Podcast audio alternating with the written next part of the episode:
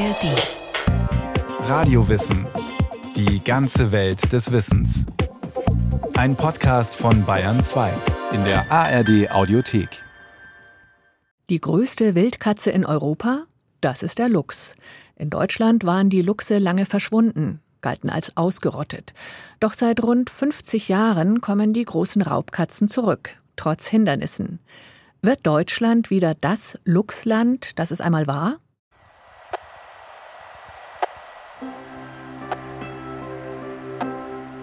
Ein Wintertag im Steinwald.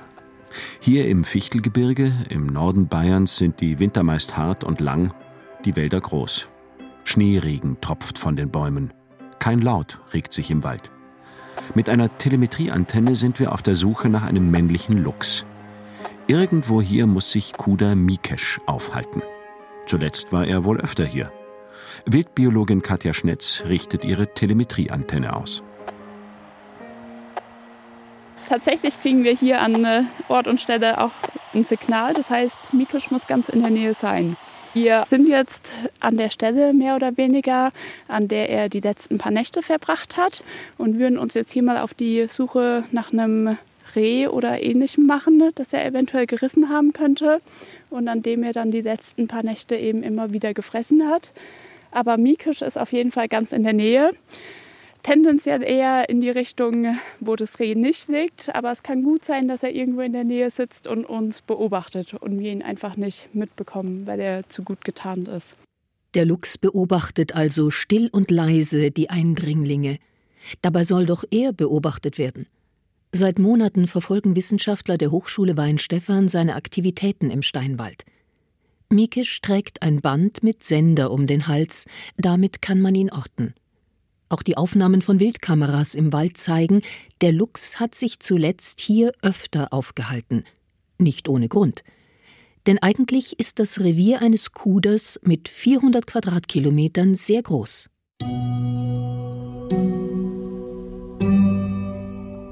Lux Mieke stammt eigentlich aus dem Bayerischen Wald.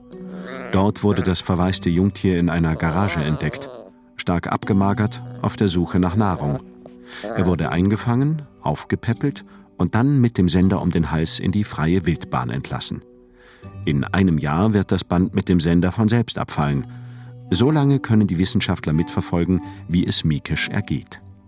Mikisch hatte bislang wohl auch etwas Glück in seinem jungen Leben, denn die Sterblichkeit bei jungen Luchsen ist hoch. Im Schnitt überlebt nur eines von fünf Jungen, bis es sich in einem Revier etablieren kann. Viele verhungern, sterben an Krankheiten wie der Reude oder bei Unfällen an Straßen oder Bahngleisen. Möglicherweise auch die Mutter von Mikesh, die mit ihren Jungen im bayerischen Wald lebte. Wird Mikesh in der freien Natur überleben können? Sich in einem Revier etablieren, seine Beutetiere jagen, eine Partnerin finden, sich mit ihr fortpflanzen? Das sind spannende Fragen für die Wissenschaftler. Die ersten Monate in Freiheit scheinen vielversprechend. Und dann finden wir den Riss. Mikisch hat vor ein paar Tagen ein junges Reh erbeutet. Ein Haufen Haare, da hat er ein Reh gerissen, ein Rehkitz. Viel ist nicht mehr übrig, der Kopf ist noch gut zu erkennen, eine Schulter ist noch da und der Rest ist schon äh, aufgefressen. Der wird wahrscheinlich jetzt noch heute daran fressen, vielleicht heute Nacht noch und dann ist das damit aber auch schon getan. Bei einem ausgewachsenen adulten Reh kann es auch gerne mal sieben Tage dauern, dass er an so einem Reh frisst. Dann äh, hat er ein paar Tage Pause meistens und dann äh, wird er aber zügig dann ein paar Tage später schauen, dass er nochmal Beute macht. Jede Woche ein Reh, sagt man in etwa. Aber auch Feldhasen und Mäuse gehören zum Beutespektrum der Luchse. Doch wo es Rehe gibt, gibt es sicher auch Luchse, sagt Wildbiologin Katja Schnetz.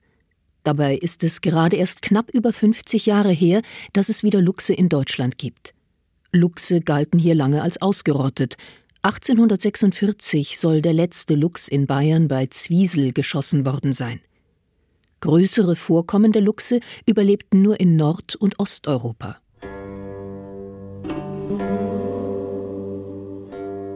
Doch seit 1973 streifen wieder Luchse durch den bayerischen Wald, freigesetzt von Naturschützern. Die ersten Luchse stammten aus Osteuropa, meist aus der Slowakei. Weitere Ansiedlungen folgten. Heute gibt es wieder drei Populationen in Deutschland.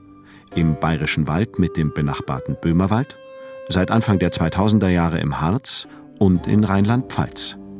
Luchse zählen wie Bär und Wolf zu den großen Beutegreifern. Sie kehren seit Jahren wieder zurück in unsere Wälder, teils begleitet von Ängsten und Vorurteilen. Doch Luchse scheinen damit am wenigsten belastet zu sein. Sie seien weiterhin akzeptiert, sagt Professor Marco Heurich vom Nationalpark Bayerischer Wald. 70 bis 80 Prozent der Bevölkerung fänden es positiv, dass Luchse wieder in unsere Wälder zurückkehren. Luchse werden eher als Wildtier gesehen, das einfach schön elegant durch den Wald geht, während andere Tiere wie der Wolf einen kulturellen Rucksack mit sich tragen müssen. Wir kennen da alle die Märchen vom Rotkäppchen und dem Wolf und den sieben Geißlein. Und da wird der Wolf halt einfach böse dargestellt.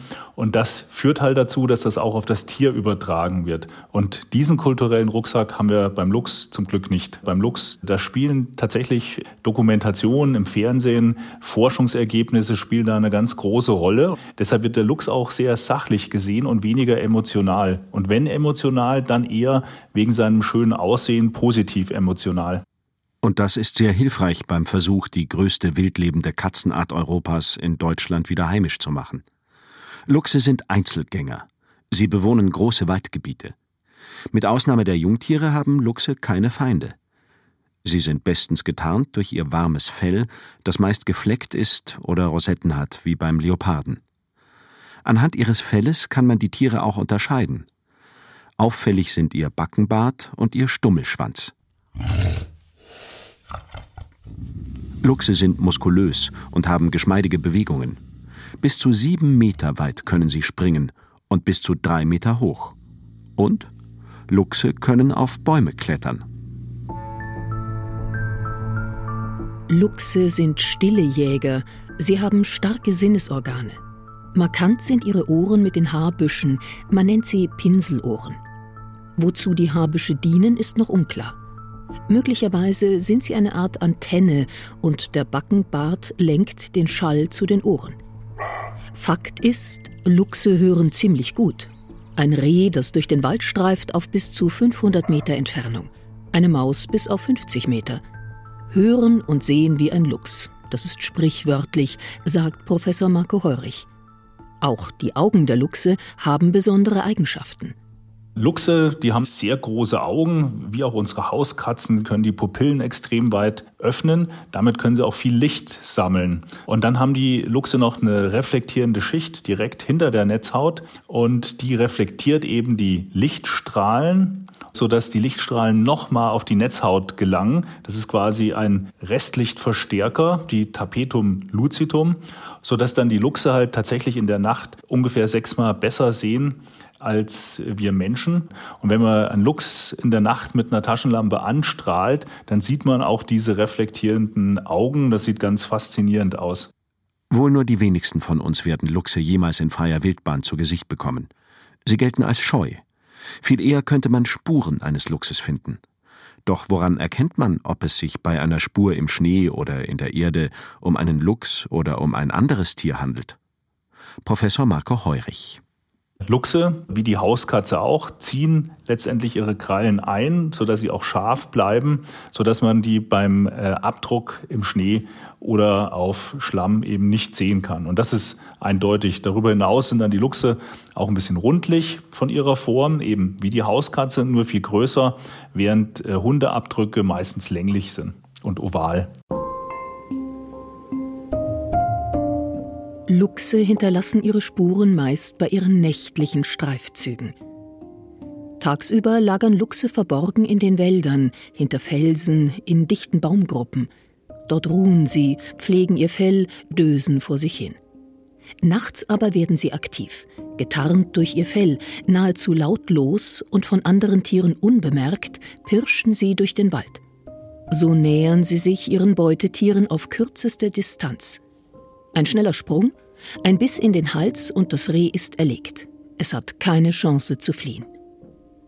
Selbst auf Schnee sind Luchse schneller. Ihre großen Tatzen sind wie Schneeschuhe, damit können sie auf Schnee laufen. während ihre Beutetiere, Rehe und Rothirsche, mit ihren Hufen im Schnee einsinken.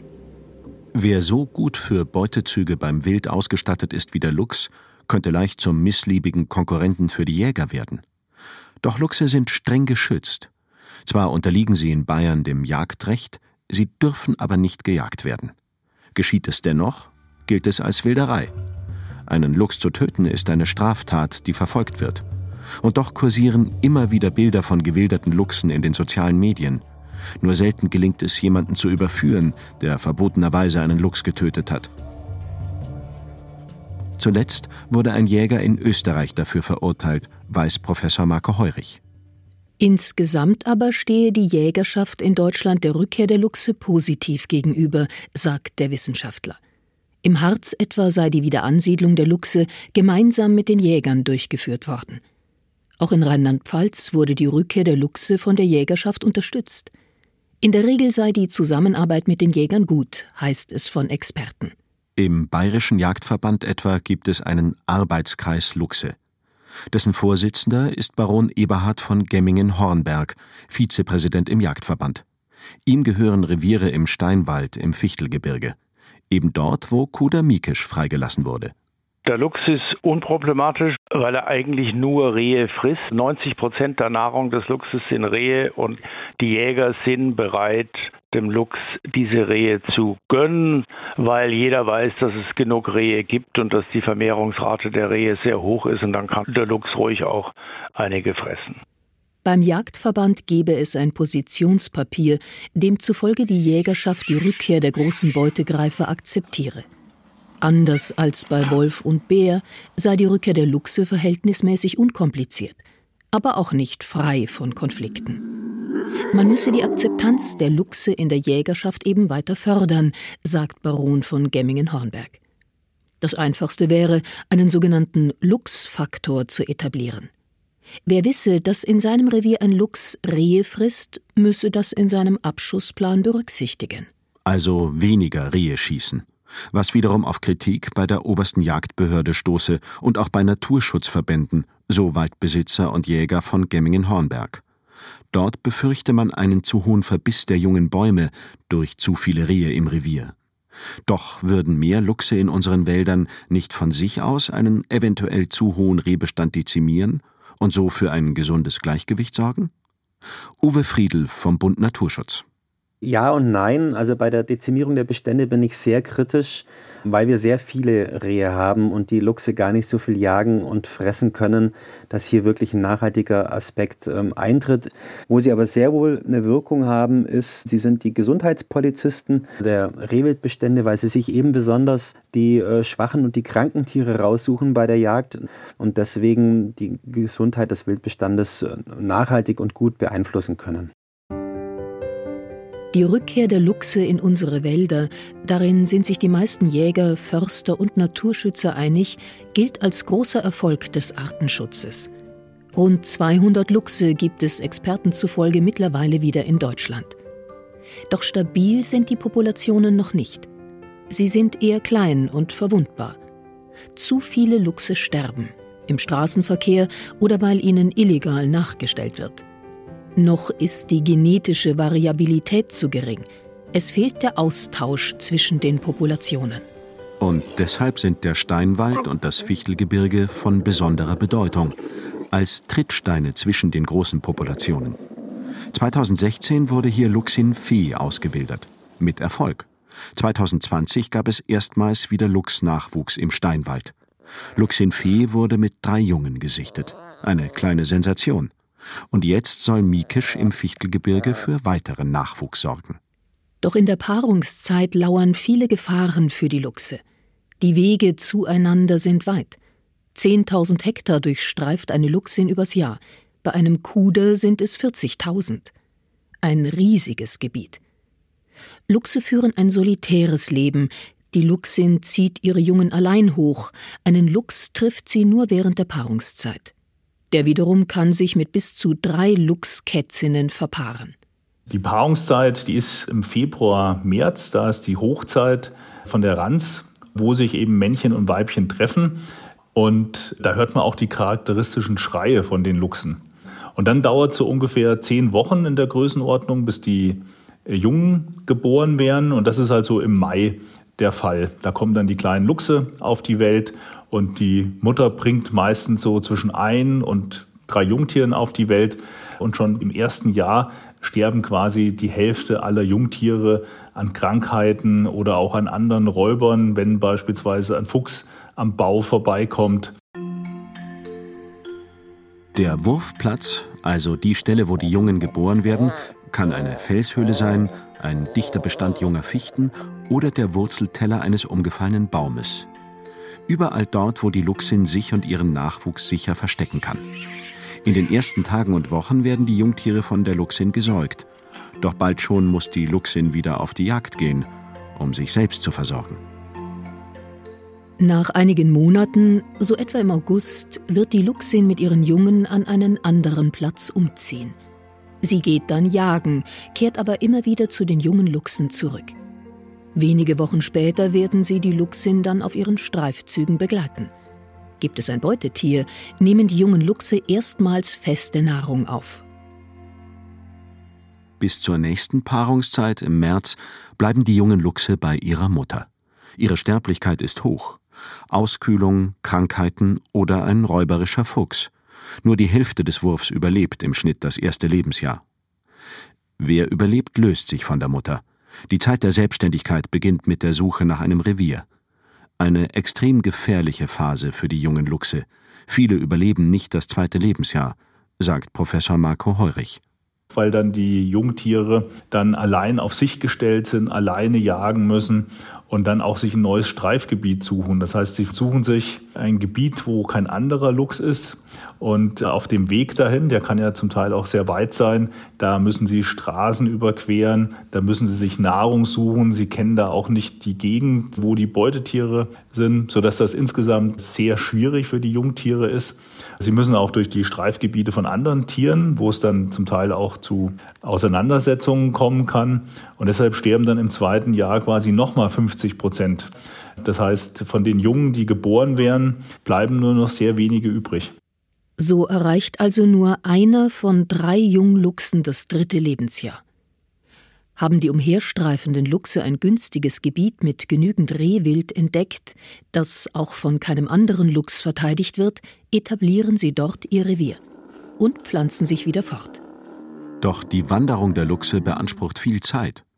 Es dauert lange, bis ein junger Kuder ein eigenes Revier hat und zur Paarung kommt. Bis dahin lauern viele Gefahren. Eine der größten, wie schon erwähnt, die vielen Verkehrsachsen. Autobahnen, Schnellstraßen und Bahnlinien zerschneiden die Landschaft. Sie zu überqueren ist für die Luchse eine meist tödliche Herausforderung. Uwe Friedl vom Bund Naturschutz. Also was natürlich helfen würde, wäre, dass wir mehr Grünbrücken über Autobahnen haben. Da gibt es leider viel zu wenig bei uns. Die zweite Option wäre insbesondere jetzt bei den Bundesstraßen Geschwindigkeitsbegrenzungen, weil dann die Luchse eine bessere Chance haben, das Auto zu erkennen und die Straße zu verlassen. Insbesondere an den Hotspots der Luchstötungen an Straßen würde das wirklich etwas bringen. Und dann die dritte Option ist, dass man versucht, die Luchse dorthin zu lenken, wo es schon Möglichkeiten gibt. Also Unterführungen, Talbrücken an Autobahnen, durch Wald Waldkorridore oder vernetzende Hecken, sodass die Luchse sich auch trauen, an diese Stellen hinzuwandern.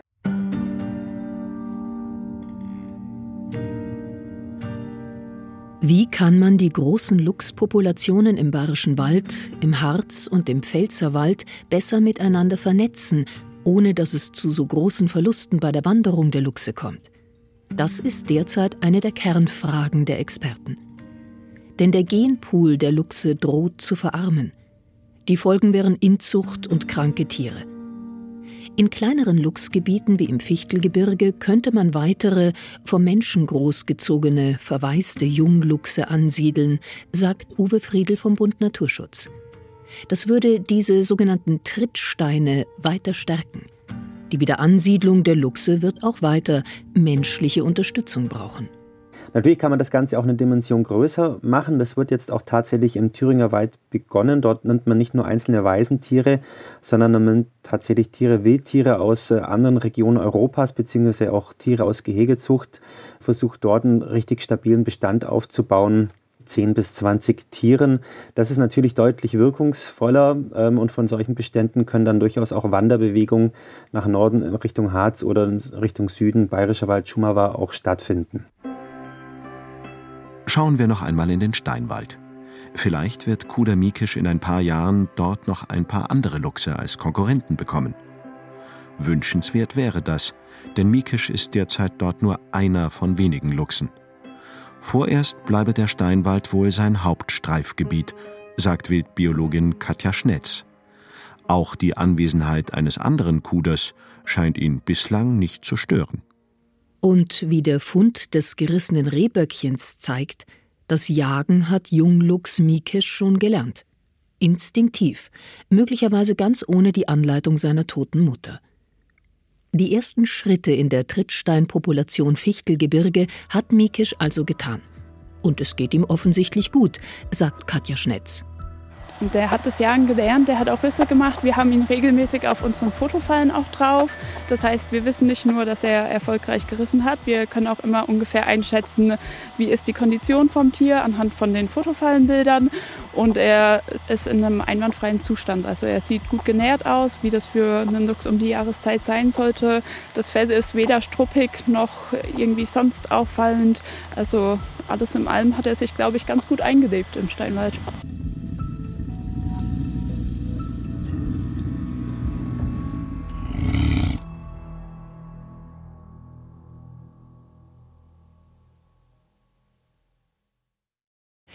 Luchse, die Rückkehr der stillen Jäger, Konflikte und Chancen bei der Wiederansiedlung von Europas größten Wildkatzen.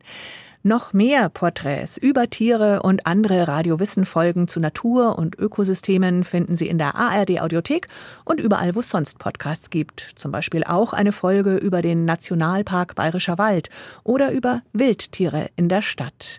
Und mehr Informationen zu diesem Stück gibt's wie immer in den Show Notes.